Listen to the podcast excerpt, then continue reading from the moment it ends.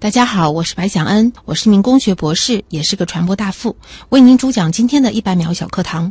今天要向您解释的是航海驾驶员，准备好了吗？很多人可能觉得在船上开船的就是船长，但真正在驾驶船舶的是另外三个人，他们就是航海驾驶员，他们是船长的左膀右臂。他们是谁呢？他们是大副、二副和三副，这三个都是航海驾驶员。除了每天要完成八小时的航行值班以外，他们还会做很多其他的工作。比如说，三副还要兼船上的消防救生员，二副还要兼船上的航线设计的人员，以及大副他要负责船上的装卸货、船医。那么。大二三副的工作时间又是怎么样的呢？我们一共有三名航海驾驶员，一天有二十四个小时，所以呢，每个人就要工作八个小时。这八个小时里面，他们就完全负责驾驶台的一个航行值班，也就是简单的就是在驾驶室里面把船开好，这就是他每天的工作。每天做四个小时，休息八个小时，三个驾驶员轮班倒。那么在这个期间呢，船长可以根据需要到驾驶台来检查一下、督导一下船舶的航行安全。船长他只有在雾航的情况下，也就是我们说的能见度条件不好的情况下，或者是有大风浪、船舶密集度很高的时候，他才会到驾驶台来，因为他要负责的是全船的安全，不单单是甲板的一个航行的一个任务。那么前面我们说的呢，都是常规情况下的船舶，有些船呢也会根据它船舶的大小配置驾驶员的不同。比如说游轮，国际的豪华游轮，他们就会有变化，因为船上有这么多的游客，有这么多的工作人员，所以要加强保证船舶的安全，因此他们驾驶员配备的可能会更多。那么有些小船呢，他们可能并不需要这么多的驾驶员，那么有一个驾驶员兼任两个驾驶员的工作，所以船上可能就会少配备一些驾驶员。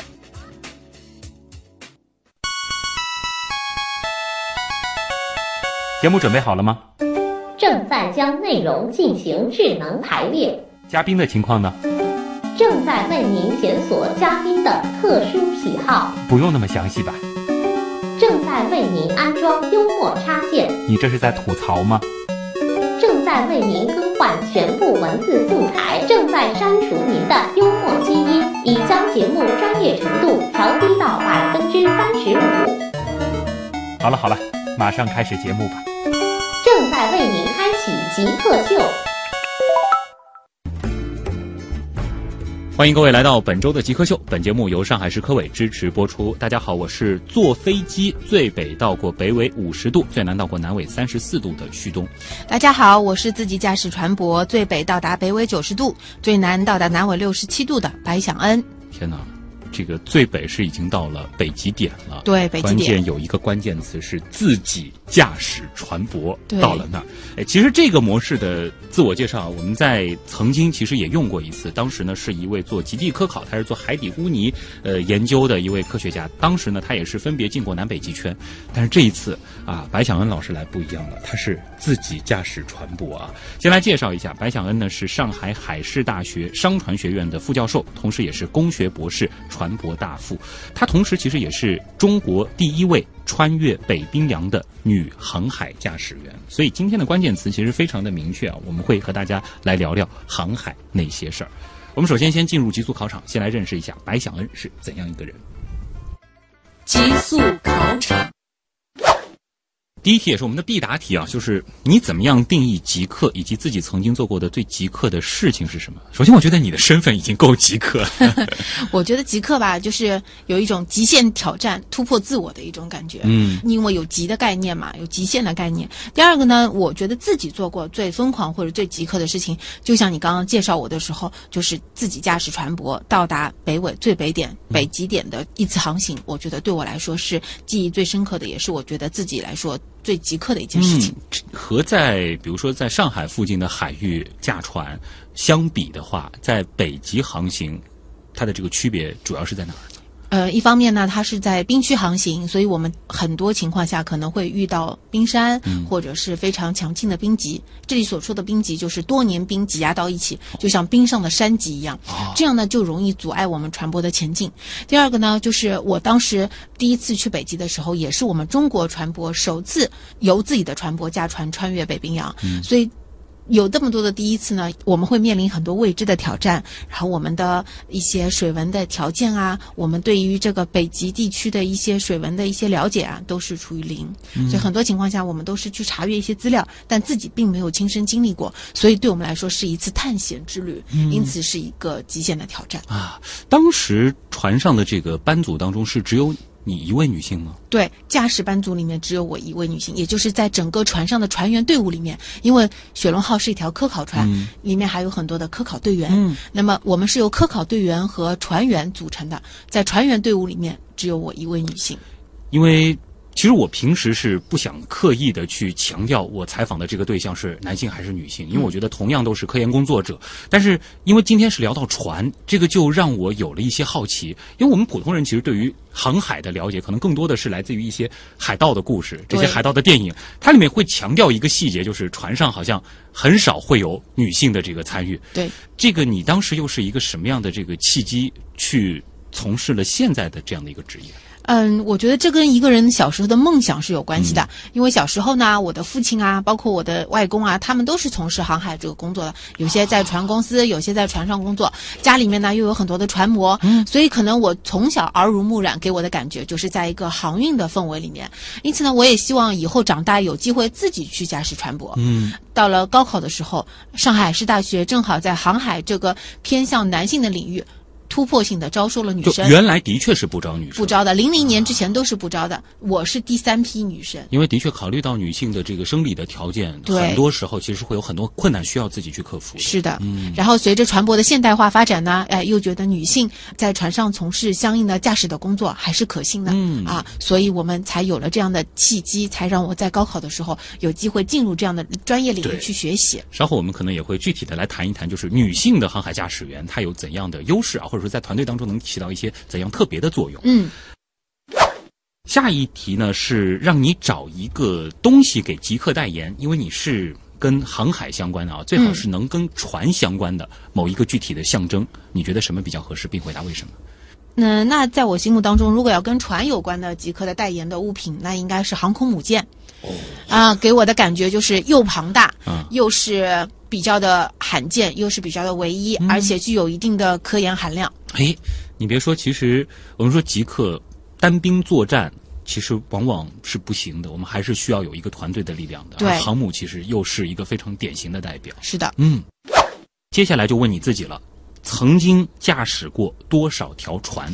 在我印象当中，第一次上船一直到现在，驾驶过五六条吧。哦，那其中最大的和最小的分别是怎样的船呢？嗯，最大的是，应该还是雪龙号。雪龙号，嗯，雪龙号这条我们国家唯一的科考破冰船。最小的是在美国带学生去交流学习的时候开过一条游艇，一艘游艇。啊，这吨位上就是差了好几个数量级了。啊，那就是差了。很大的数量级了。嗯，呃，开大船和开小船有什么样的区别呢？开大船呢，大船的操纵性能肯定没小船这么好，就相当于是一个呢，是你开了一辆大巴或者是一个吉卡，另外一个呢，就是你驾驶一个摩托车或者是骑一个自行车。哎，所以自己的操纵性能啊、制动性啊，比如说你想让你的自行车停下来，一个刹车就停下来了。对。但是船舶它还会根据自己船舶的一个动力推进很长一段距离。所以我们不能片面的说是大船好开还是小船好开，是吗？是的。就像大车，它有的时候有盲区，但是它更稳定。对。但是对于小船来说，一些听众朋友可能他是晕船的，那么他在一些很小的船上，他可能稳定性就不够好，那么遇到大风浪，他就会晕船，就会呕吐。但是大船呢，就比较的稳，像一个移动的陆地一样。嗯。前面提到了，就是说你本身是一个非常罕见的女性的这个船舶大副啊，同时呢还是一位工学博士啊。接下来呢是一个偏学术的问题，嗯，想问一下你最后一个学历，那应该是你的博士的毕业论文做的是什么？哦，我的博士论文做的是关于北极航行的，因为那个时候呢，正好我驾船去北极的时候，正好是在职在读博士，所以呢，当时我也非常的苦恼，究竟应该选择什么样的内容去开题？嗯，哎，去了北极，其实对我来说，个人的这个。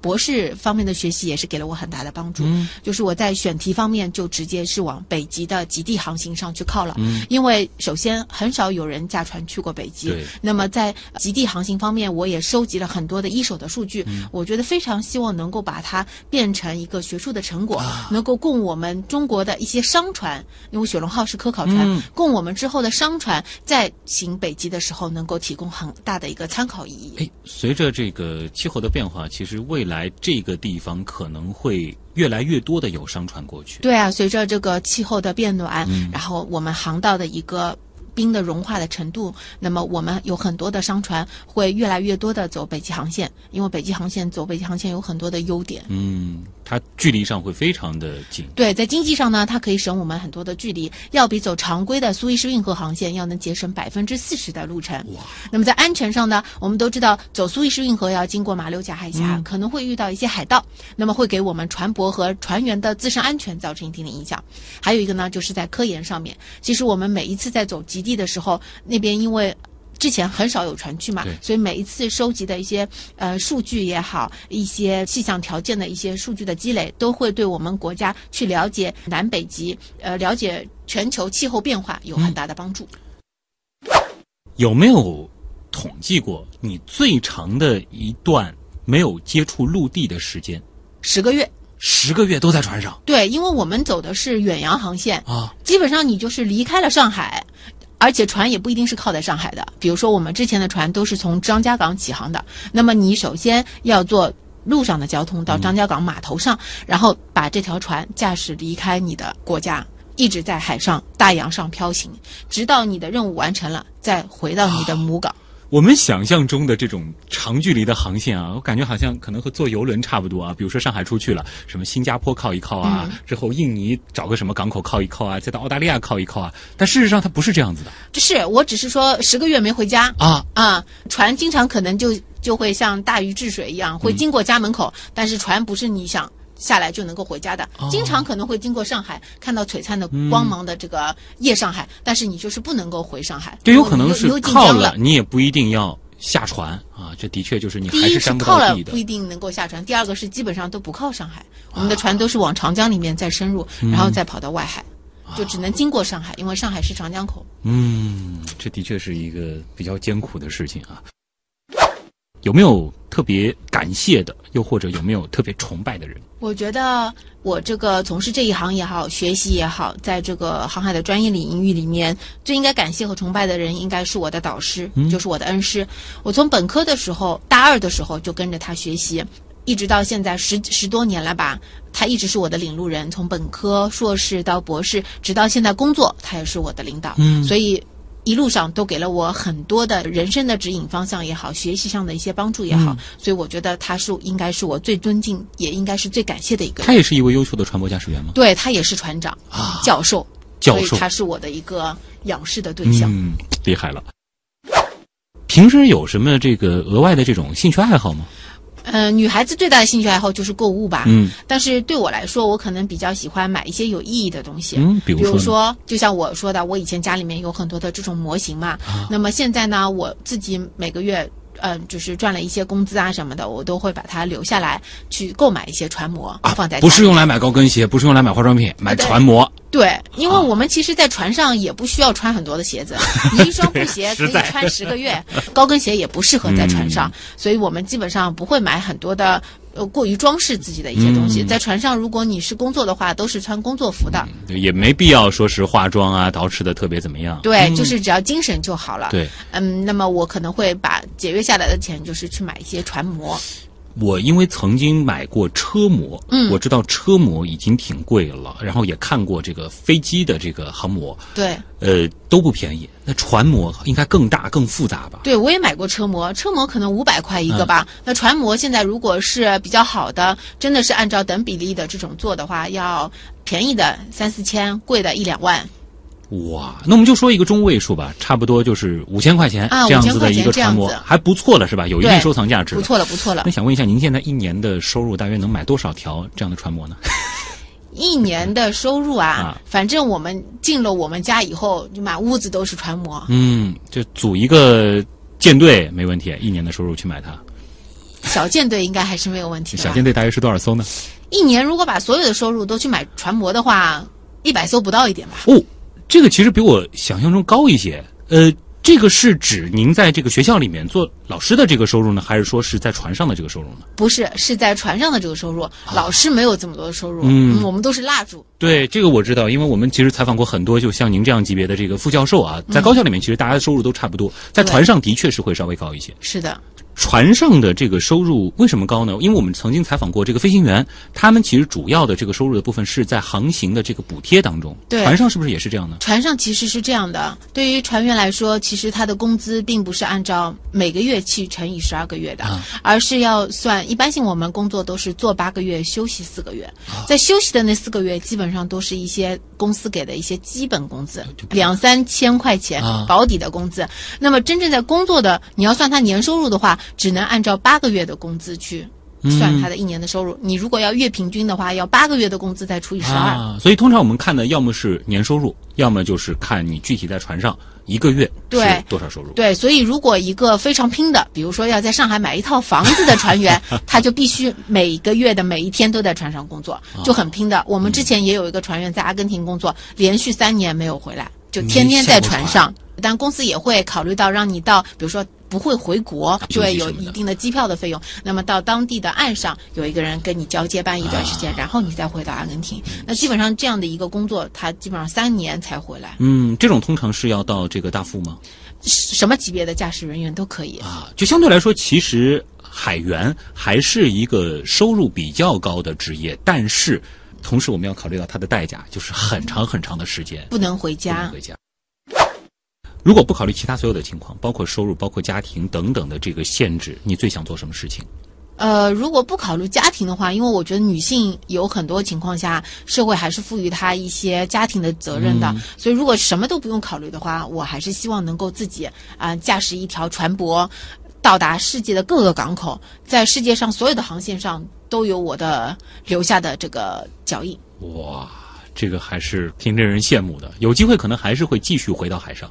对，有机会还是会继续回到海上，因为我自己就不太喜欢在同一条船上工作。嗯，我喜欢在不同类型的船舶，因为我们船舶类型很多嘛。对，嗯，我喜欢在不同类型的船舶上，然后走不同的航线，嗯这样你的人生才会更加的精彩，才会看到很多呃其他人可能没有领略到的一些风景。很令人羡慕。其实很多人向往大海，向往蓝天，向往的就是这一种自由。嗯，当然，其实这种自由是相对的，你也是需要在一个严格的规则的框架之下来实现啊。是的。现在最想实现的愿望是什么？就现在，因为这段时间我也没有办法上船了。我注意到，因为现在我是个孕妈妈。那么，呃，再过两个月，我四月份就预产期了嘛。再过两个半到三个月，就基本上要呃有宝宝了。所以我年纪也比较大了。那么这么多年一直从事在航海一线和教育一线，也没有时间或者说是。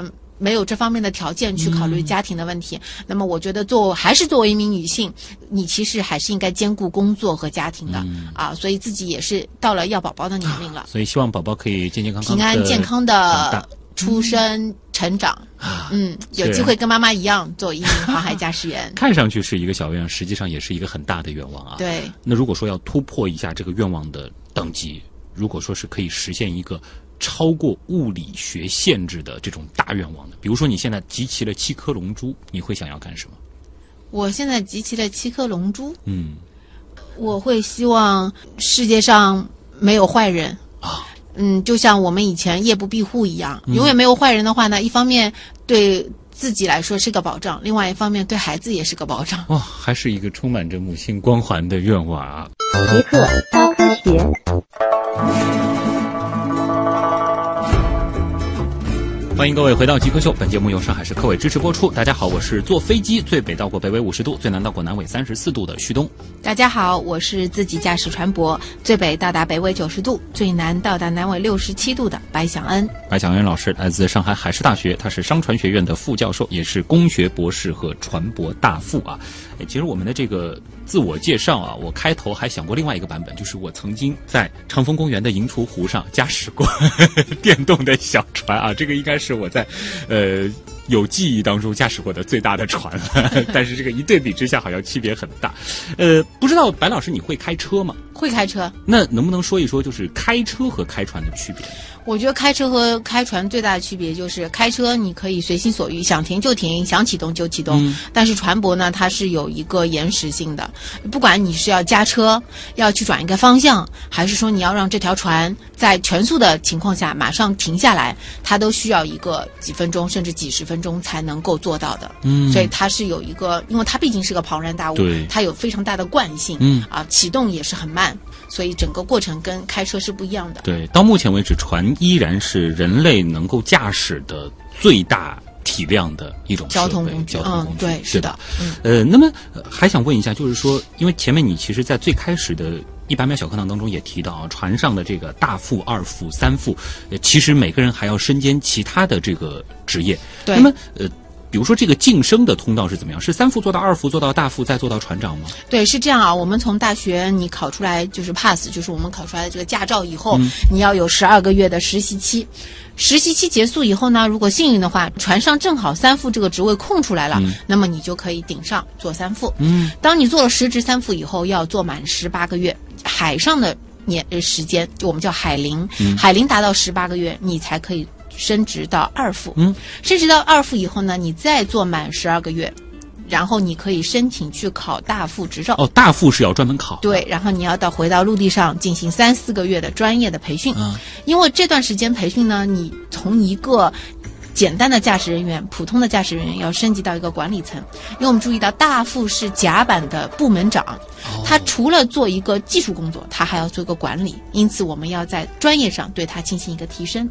三四个月的时间里面，他除了要学一些理论的知识，还有一个非常重要的，因为以后大副他到了船上要兼具船医，就是船上的医生，嗯，所以他还要学精通急救，比如说怎么打针、怎么开刀、怎么样做一些小手术，这些都是都是大副学的。专门去学的。对，专门学这门课程啊。像我们以前学的时候，去菜场里买块猪皮过来，老师一进教室，每个桌上都是猪蹄泡，然后就在猪皮上切一个小口子，然后把它缝起来。就虽然不需要你们的这个技艺有多精，但是需要在应急的情况下，你们能够实施。对你考完试以后，那么你要实习一段时间，看看你是不是能够担负起管理甲板部的工作呢？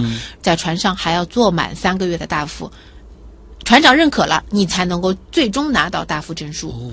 之后呢，你还要做满十八个月，你再回来考船长。因为船长又不单单是兼具甲板部的工作了，还要兼具轮机部的工作，所以你还要学管理。哦，就还得再把轮机的这些东西都学会。对，因为船是一船之长，就不是部门长的概念了。因此，你还要学习半年左右的时间，再回炉到船上进行三个月的实习。之后你才能够拿到船长证书，所以整个流程下来，估计最快的也要七八年的时间。啊，因为你前面提到的这个十八个月，其实是指航行时间，航行时间对你而不是说我休息，开了这个几个月，然后在陆地上这个休息个休息就不算时间了不。算时间了。对，所以我们说的是海龄，还是很漫长的一段旅程啊。对，很漫长。呃，二副、大副啊，感觉好像就是一杠之差，嗯但事实上，其实这个已经是一个职业发展的一个飞跃了。那所以说，其实最后成为一名船长，身上要储备的这个知识，绝对不仅仅是驾驶技能那么简单。对我们说，有很多人就说，我们学航海其实就是学。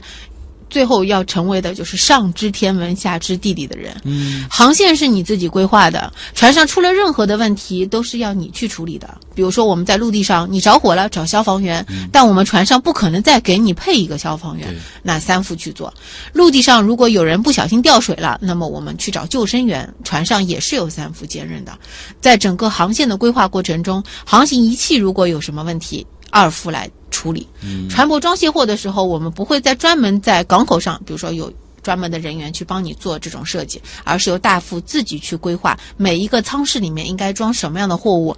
如果是集装箱船，那就更严格了，是应该装在甲板上还是舱舱内，是装在第几层，都要根据它先后的装卸顺序来考虑。先挂靠哪个港口，然后哪个货是重的，哪个货是轻的，都要考虑。哪个货是贵重货，哪个货可能在机舱附近，因为比较热，可能容易着火，要考虑它的闪点、燃点等等，这些要考虑的因素就很多。这都是全才了啊。对，然后再晋升到船长的时候，他基本上就是把前面的这些知识都要掌握的前提下，他还要了解一部分轮机的知识。就还能给人人看病，还能这个动手能力得非常的强啊，对，看得懂这个机械出了故障在哪儿，甚至还能自己去修，对，这才能服众。你要让这个船就像自己的孩子一样去了解它。了解它的每一个部件，了解它每一个可能会出现问题的地方。船生病了怎么办啊？所以通常来说，船长在这个船上绝对是德高望重，对，一船之长，大家都是非常服他的。对，但是他也是第一责任人。如果船舶出了任何问题，他都是第一责任人负责的。嗯，所以我们在一些这个有关航海的，因为可能很多人都对泰坦尼克号印象特别深。嗯，就是船长最后是和船共存亡，共存亡，这个通常也是会有这样子的。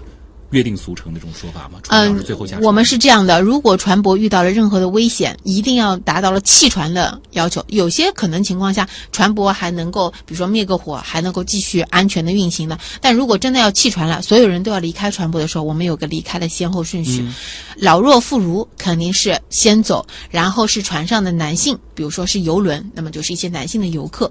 第三个就是我们船上的船员，最后才是船长啊。那么船长呢？如果跟这条船的感情很深了，呃，有些船长可能就会留下来。的确是会有这种是的故事出现。嗯，这里是正在播出当中的极客秀。今天做客我们节目的极客白向恩老师是一位船舶大副啊，同时呢也是上海海事大学的副教授。马上回来。极客高科学。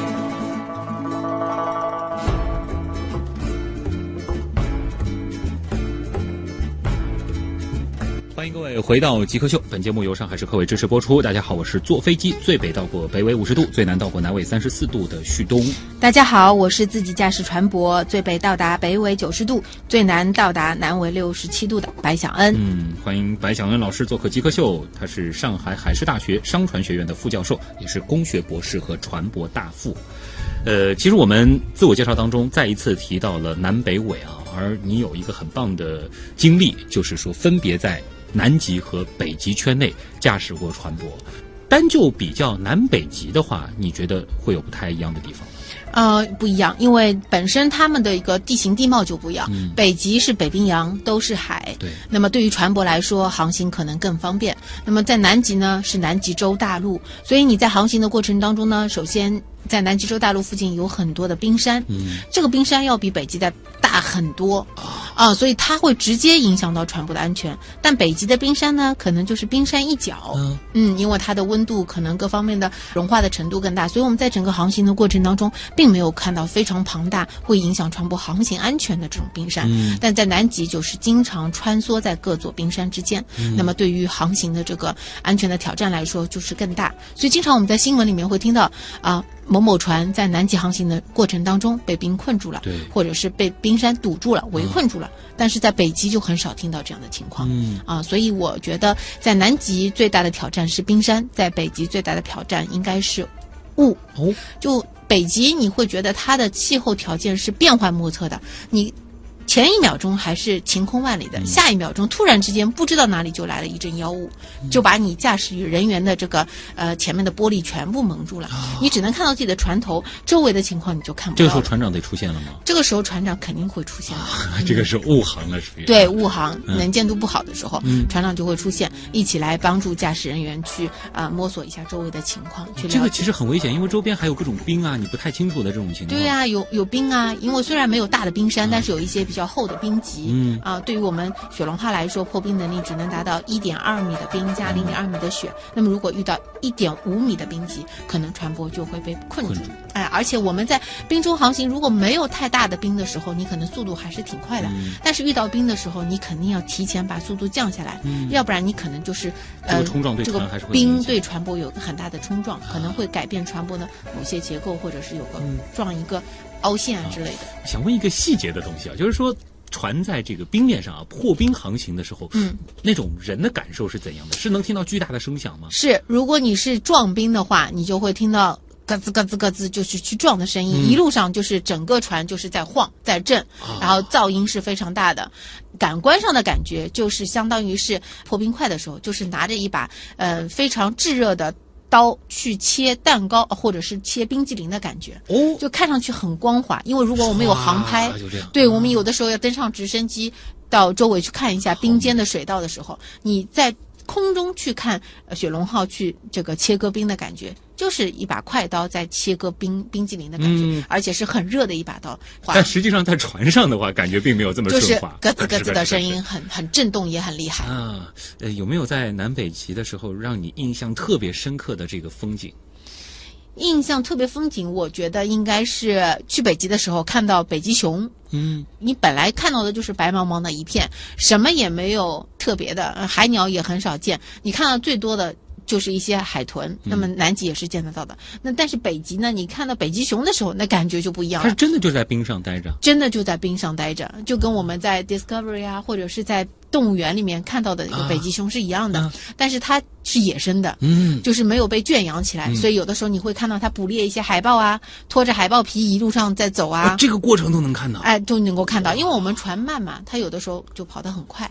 啊，你就会看到远远的、很远的都能看到，因为有的时候北极没有那么多的船，也没有雾霾，对对对。呃这个天气情况很好的情况下，你能够一眼万里，就看得很远，像千里眼一样，你就能看到整个北极熊的这个活动的过程。嗯在南极呢，你进入南极圈，如果你看到企鹅，你也会很激动，就是能让你真正的像看到冰，你只能觉得自己快要接近北极和南极了。是但是你看到这两种动物，它们是两极的一个代表性的动物，所以你就会感觉到哦，自己确实是在极地的这个氛围中了。因为我们船舶进入极地都是在夏天，所以都是白昼的现象。夏天的极地是没有夜晚的，对，所以你就是一天到晚，整个二十四小时的航行过程当中都是很亮的。对，接下来其实就想问你，这个在北极、南极，尤其是在极昼的时候航行，因为我记得上一次跟你私下里聊天的时候，你也谈到过，就是这个跨时区的这个问题，因为在那儿跨时区会非常非常的频繁，对然后又是在一个极昼的这种极端的情况下，嗯你们的这个生活作息一般是怎么去操作的呢？我感觉很乱啊。对啊，对于长航线，其实走极地就是长航线了。那么在整个过程当中，你会不断的去切割经线。那船舶切割经线的过程当中，你就要去根据所在的时区要去播钟。我们船上有子母钟，当母钟调整的时候，子钟就一起就变了。啊比如说我们往前进了一个小时，现在是八点，那么我们全船时间变到九点，那么母钟调到九点，所有的子钟都会跟着调到九点，然后船上的生活作息就按照九点来。那么整个过程当中呢，你可能会像去北极，可能呃来回 会穿越十几个时区，你就会一不断的往前进，嗯，然后回来的时候又不断的往后退。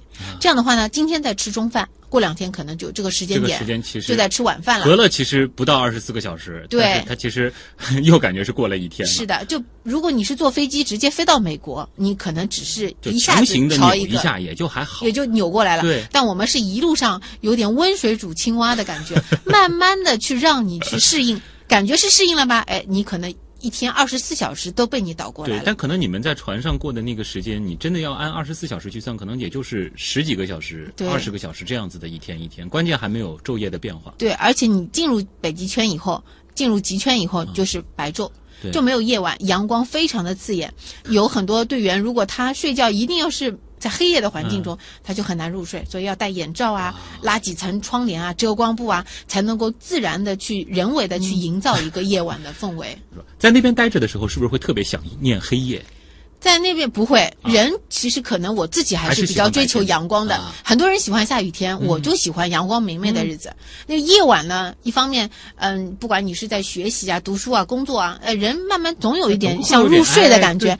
但是如果很亮的话，你就会觉得哎，精神非常的好，做工作效率也会非常的高，就人比较亢奋，所以对于人来说，其实也是一种折磨，因为你睡不着，很亢奋。不过说实话，这个因为我曾经说实话到的也不是很北啊，这个北纬五十度，但是刚好是在夏天，对。我已经会觉得在这个晚上的十点钟的时候，天还是那么的亮，是的。会让人觉得一种非常奇怪了。对，昼昼长夜短嘛，那个时候。南北极的时候，那个 经历极昼啊，真的是很难想象这种生物上的这种感觉。还想问一个小的细节，就是说你们在做航海记录的时候，是根据当时所处的这个经线的这个时间呢，还是说是会比较方便用一个统一的，比如说世界时？我们用世界时 UTC 的概念、嗯啊，所以所有的时间记录下来，这样你就不用在我们的航海日志的记录本上也会改变。就是记录的时候用的是这个世界时世界时，但是为了生活上的这个方便，还是要根据这个地方时。对，当然有的时候如果我们在船上做一些演习啊什么，偶尔也会变成 local time，就是当地时间。嗯啊，比如是当地时间几点钟上了饮水，这种时间你要根据对方来的，那么你就必须要按当地时间来。呃，那么如果说，比如说，因为在北极，你们是可以直接航行到这个极点的，离极点特别特别近的那个区域。我感觉好像到了这个位置，很短的一段时间，你就会切换一个时区。那么这个时候会怎么办呢？这个时间段还好，因为其实真正为什么要去根据时区去播钟呢？因为你要跟当地的一些岸机部门联系。你真的到几点了，你没有人需要联系了，你就不用播钟你哪怕用我们的东八区都没有关系。对，你就无所谓什么时间了，你就根据船上的时间来就好了。就并不用特别即刻的 根据这条经线。很多情况下是为了迎合周围的船舶或者是周围的一些岸基管理部门、别的国家的一些管理，他们是按照当地时间的，所以我们要去改变。那如果真的是在极圈里面，在我们的接近极点的地方，你就没有必要再去不断的调时钟了。嗯，原来是这样啊，长知识了。问题来了，问题来了，问题来了。第一个问题呢，来自网友孤单北半球，他问的问题很有意思，叫海员们在海上有哪些需要严格遵守的禁忌？我觉得禁忌吧，之前也有朋友在闲聊的时候问过我，嗯我们陆地上有酒驾，船上有没有酒驾？哎开在大海上有人去查你吧？如果船长喝酒怎么办呢？对啊，我们船上这就是自己严格遵守的自律。啊，必须不能酒驾，虽然没有人来查你，嗯呃，不像我们陆地上交警一拦对你敬个礼，你就被呼气了。但是我们在船上，我们就是不能够酒驾，这是规定的。嗯驾驶人员就是在自己要工作，比如我是下一个班是八点钟，八点钟之前的四个小时是。绝对不能喝酒的。啊那么，如果在之前你喝这种酒精非常浓度高的酒类，也是不合适的。嗯所以我们基本上在船上是不怎么喝酒的。那么船上酒驾，我们当然不说这种极端的情况下啊，嗯像是在这个北极航行，那对因为变化很多，又或者就是在这个暴风雨来临的时候，这个显然是一个非常不明智的。嗯如果是风平浪静的时候，这个有的人就想了，哎，又不像陆地上，因为这个变化太多了嘛，很快啊，可能一会儿就窜出个行人了，所以酒驾很危险。那么海上这个禁酒的这个逻辑在哪儿？但往往有的人就是在工作过程当中，如果你喝了一点酒，对吧？酒精对你的大脑有一点麻痹。然后呢，我们很多人会经常会问一个问题：海上船和船之间离得这么远，怎么还会撞到一起呢？其实，你就是越觉得它安全。越有可能是危险的。一方面，当很多人在发现船和船之间有避碰危险的时候，我们刚刚说过了，车辆你只要转个方向盘就过去了，但是船舶你打了个舵，它有很长时间的延迟性，所以它不是以你的人的意志为转移的。你想你很急，但是它过不去，它要慢吞吞、慢吞吞，有一个舵效，反应来了，它才会转向。所以呃，我们一定要保持一个正规的瞭望。如果你不是一直拿着望远镜对外看啊，啊、然后去注意周围的一些水深的变化呀、船舶的一些密集度的变化，很有可能就会在你这些大意中就会出大事。船是没有小事情的，车辆可能就是一个。蹭蹭碰碰，但是船舶都是以亿来计算的。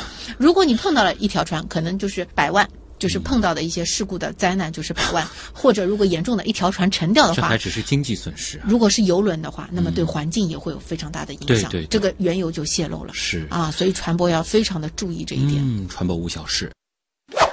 下一个问题呢，我觉得有一定的关联性啊，来自网友碎瓦，他说远洋航行一直被认为是男性的领域，女船员呢可能面临种种偏见，甚至被视为不祥啊。对此您怎么看？其实，在最最开始我和你暖场对话的时候，我曾经就提到我看过一些海盗的电影，曾经呢就有一些说法说好像女船员是被海盗船所拒绝的啊。这当然是在这个小说作品当中，但是文艺作品它往往是基于现实的。嗯，你是不是遇到过这种遭遇呢？嗯，是有吧？像我们现在有些学校的毕业的女生学航海的，有一些用人单位是不怎么要女生的。但是可能我觉得现在随着科技的发展，也不是一定是迷信，而更多的是因为一个女性，如果我这个用人单位我只要招一个女船员的话，招一个女船员过来，她觉得并不是很方便，因为船上一条船上如果只有一个女性，其实还是不太方便。是最简单的，我们船上我以前上船之前是没有女厕所的，可以全部是男厕所。对，他为了你要辟一个厕所，专门给你一个人用，嗯啊，就会有很多的不方便。还有呢，就船上其实是很热的一个环境，哎，有的时候尤其是到一些热带地区啊，或者是太阳直射到船舶这个钢板上的时候很热，很多男性的衣服穿的又不是很多，那么有一个女性呢，她们可能就要注意。自己哎的穿着，是你会给别人增加很多的负担。那么用人单位他要考虑，我招你一个不方便，那么可能要招好几个，嗯那么又招好几个女性船员，她培养又要一定时间的成本嗯和周期，所以他有的时候就可能省事儿，就直接招个男性。啊，但是就是随着现在的这个航海技术的这个越来越发达，嗯有很多本来我们可能觉得是这个生理条件上的一些这个局限性，现在是已经逐渐逐渐突破了。是的其实就是心理上的这一关了。啊，对，心理上的。但是其实。船上出现女性的这个驾驶员，倒是让我想到了另外一个环境，就是航天这个领域。嗯我们说在空间站当中，现在其实也很注意培养这是女性的航天员。我看过一个相关的这个文章，也是说到，因为女性有独特的自己的这个性格优势，嗯甚至还有说法，就是说本身的一些这个荷尔蒙的这个分泌，其实是有助于平和纯男性空间往往会出现的一些问题。那对你觉得就是说，你参与到这个驾驶班组当中，是不是也能够起到这样的角色？我觉得应该是的。我觉得我们平时经常会说男女搭配干活不累。对如果一个纯男性的单一性别群体的一个工作环境中，对男性驾驶员他们也会产生很多的心理问题。但是如果有了女性，他们就会觉得，哎，这个跟社会上还是差不多的，就没有太大的一个区别。那么对他们自己的人性或者是性格的培养来说，也是有好处的。另外一方面呢，其实女性呢在船上也能发挥她自己的一些优势。嗯，有了女性的加入，可能男性就是在工作中可能也会更加的积极一些哎。，是的，哎，像我们以前在船上，除了工作，如果没有一点娱乐活动，其实每个人也会精神状态不好。那么我们船上可能会嗯、组织一些歌唱比赛啊、小品晚会啊之类的。没有女性的时候，呃男性很男同事很少有人报名。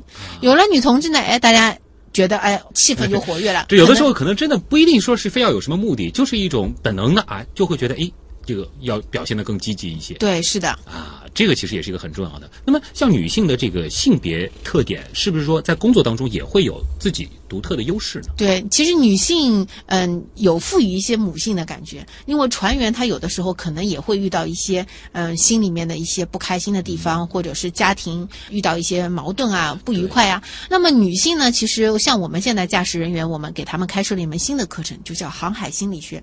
其实这个航海心理学，女性学了就很有帮助，呃，男性呢学了可能是帮助自己去调节，但是男性呢不太愿意把自己的不愉快说出来。如果有这样一位女性，她比如说又是大副的话，她兼船医，她可以兼心理医生，她可以去帮助一些需要的船员去调节他们长期在海上的这种孤独，去帮助他们去缓解一些如果遇到一些不愉快的事情的时候，如何去调整自己的心态。那么这样的话，就可以带动整个团队能够有一个积极向上的这样的一个态度也好，或者说是一个氛围也好。浩淼星空问啊，说因为现在其实很多人都喜欢游轮出游啊，是一个非常惬意的部分。而嗯上船之后，其实印象特别深的就是会有一个安全的这个演习。那么海上安全训练的必要性啊，对于游客来说，你觉得主要体现在哪？其实我觉得是非常重要的。其实有很多游客他可能会觉得很茫然，为什么上了船啊、要又要教我这个，又要教我那个？我只是来旅游的，你只要把我带到目的地就好，了。而且我还听到过有人抱怨，因为自己住的这个甲板比较的高啊，这个一般这个逃生的甲板可能是在这个第七层或者什么，还得不能坐电梯的对上楼下楼，是很烦。嗯因为在特殊情况下，比如说船撞了、触礁了，或者等等，那么它这个电梯肯定就故障了。如果你坐电梯的话，可能很有可能就是你在困在电梯里面，一半停下。这个时候没有人去救你，因为很多人可能都在甲板上面，要救更多的疏散更多的一些游客，所以我们是不主张坐电梯的，都是用人工的方式走楼梯。另外一个呢，很多人就觉得很麻烦，他觉得能逃就逃，很多时候就是这种嗯、救生演习他不愿意参加，觉得很麻烦。其实我觉得这是非常的重要的，因为一旦当船舶发生突发事件在水上的时候，你平时我们又没有这方面的知识和训练，船上的短这短短的半个小时，其实是帮你一个加强的或者是快速的给你对船舶的一个逃生路径也好，对对船舶的逃生方法也好，有一个很快的掌握。比如说船上会教你逃生路径是怎么样的，哪个是绿色的通道，你应该怎么样最快的到达救生艇甲板，能够登上救生艇。第二个，你所在的这个救生艇，每一个人员在船上都是有固定的对应的救生艇的，你不要跑到别人的救生艇。那么我们这些。本来够用的救生设备也就不不够用了。你要知道，你所对应的那个救生艇是几号，应该怎么样最快的走到那边。像游轮上有几十个救生艇，所以不是就近你看到一个空的就上去，因为对它这个是严格设计好的，根据这个载客的这个量。对你每个人你进的房间都有床头卡，它上面都有的，你对应的逃生的救生艇是几号？啊还有他会教你怎么穿救生衣。很多人救生衣可能你你穿上去了，像马甲一样穿上去了，绑个活结就好了。但其实我们救生衣一定要绑死结，因为你跳入海的那一那一个冲击，可能会把你的救生衣就打飞掉了，一定是打死结。还有呢，就是我们呃在游艇上面，他会呃游轮上面，他会教你怎么样进入救生艇就坐，连里面的座位的号码都是固定的、啊，所以这是一个非常重要的。另外呢，呃，有些人刚刚上船的时候，就不像在陆地上能够找到方向，上了船一下子就没有方向了，船头船尾左舷右舷都分不清楚，那我们就可以去帮助他在整个训练的过程当中了解船头船尾。另外一个呢，我们船上约定俗成的是左双右单的原则，也就如果你的救生艇是一号，那你肯定是在右舷。那么右舷，那么前后是一三五七九这么排列的。如果你是三号救生艇，你就知道你是在右舷的船头位置，那很快就能找到自己的救生艇。所以类似的就是说门牌号什么也是遵循这个原则。对的，啊，啊，五零三基本上就是在右舷，因为左双右单。